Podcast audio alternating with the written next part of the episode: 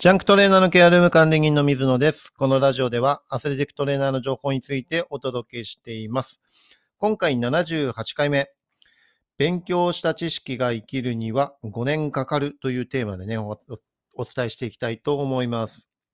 はい、あの、実際に、えー知識をね、習得するには勉強していたり、講習会に行ったり、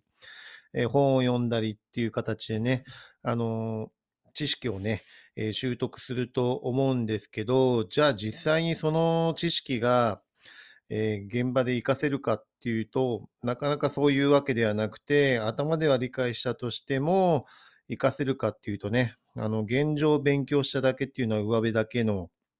ものだと思います。で、実際に自分自身がそれを活用して、えー初めてね、あのーまたいろんな壁にぶつかったりすると思いますし、えーここはどうすればいいんだっていうようなね、えー形の経験値として身になっていくと思います。そういった積み重ねによってね、えー知識っていうのは活かせるようになってくるっていう形にね、なるのかなというふうに思います。で、また新たな気づきとね、えー自分の活用方法っていうのが見出せると思いますし、あの、情報とかそういった知識をインプットしても、えーインプットしたまんまだと、その情報とか知識っていうのはうまく活用できなくて、しっかりアウトプットする。で、アウトプットするにも、それをそのまま、えーコピー、丸コピーした状態でね、あのー話しても自分のものにはなってないと思うので、えーアウトプットするには、自分自身がそれを実際に活用して、えー経験値を積んで試行錯誤して、自分なりの、えー形というところでね、えその知識と経験が合わさって初めてアウトプットできるようになるのかなというふうに思います。それが、まあ、講師になるとかね、あのーそういった、えー下の方に指導するっていう時に説得力が出たりっていう形でね、あの、かなりそういった部分になると思います。ですから、それが実際に自分のね、体として身になるのには、どれくらいかかるかっていうと、自分の経験だとやっぱり5年ぐらいはかかってるのかなっていうふうに思います。はい。それだけ自分自身で、えー情報を入手して、えーそれをさらに自分のものにするために試行錯誤して、えー自分で活用して、えー経験値を積んで、で、さらに新たなね、シチュエーションとかそういったところもできるようになると応用も効くと思うんですね。で、そういった知識と経験が、えーうまくね、合わさった形で、初めて自分のものになるっていうふうに認識しているので、えーそれができるまでは、えー5年くらいかかる。で、それが仕事として、じゃあ、現実的に機能するようになるには、やっぱりそれぐらいのね、5年くらいの年月がかかるのかな。5年だったら早い方なのかもしれないですね。はい。自分が トレーナーになろうと思ったのが、えー高校生の時なんですね。自分自身が腰を椎間板ヘルニアになってしまって、えーもうかなりひどい痺れの状態があって、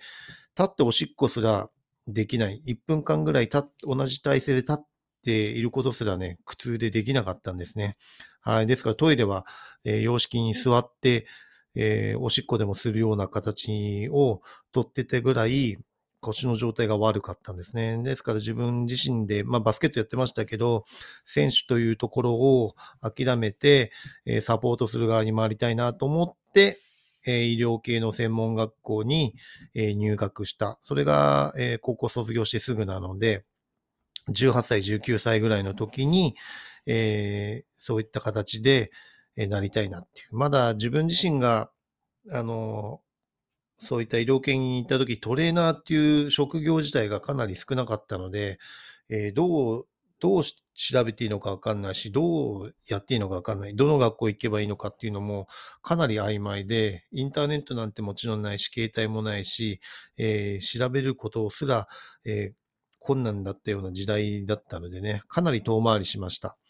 で、18歳とかにそういった目標を立てて、えーでも実際にじゃあトレーナーになることができたかっていうと、えーそういうわけではなくてっていう形ですね。で、本格的に、えートレーナーとして活動するには28歳、9歳、そんぐらいの年代の時でした。はい。で、そこからさらに自分自身で、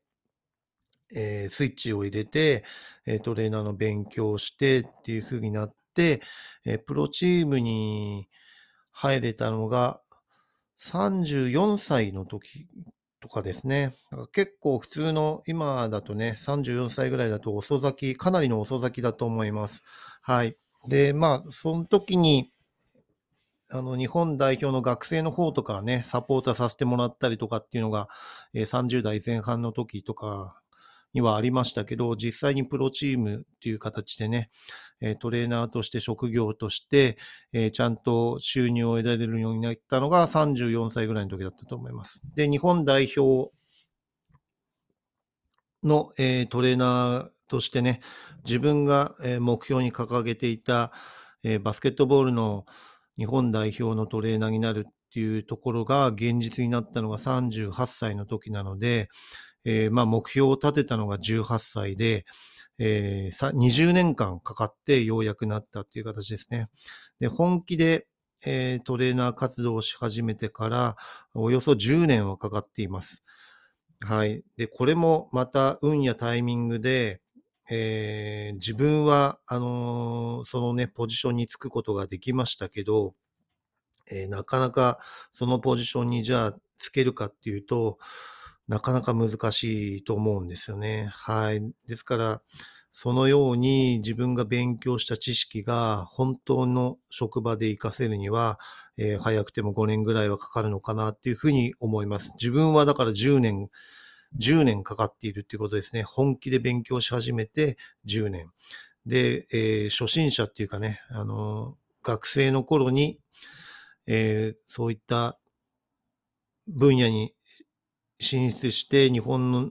バスケットのトレーナーがなれたらいいなと思って、実際に日の丸つけられて、自分の目標を達成できたのに20年はかかりました。というふうに、えーそれでもね、そこのところに達成できたっていうだけでも、あのー恵まれていると思いますし、えーそこまでいけない方もね、あの山のようにいらっしゃると思います。はい。ただまあ、時間はかかったけど、自分自身はそこに達成できたっていうところでね、あの、やりがいもあったし、生きがいもあったし、かなり努力もしたしっていうところは、えー自分自身は、あのーやってきてよかったなと思えているところです。はい。ですからね、あの、勉強して上辺だけじゃなくて、実際に活かせるようにね、あの、時間がかかっても、えーしっかりと継続すれば習得できると思いますのでね、あの、そこら辺は諦めずに、えーしっかりと年月かけて自分の知識、経験値っていうのをね、えー財産として、えー活かしてもらいたいなというふうに思います。はい。それではね、次回のテーマとしては、専門学校のインターン生っていうテーマでね、お伝えしていきたいと思います。今回も最後まで聞いていただきありがとうございます。また次回もよろしくお願いします。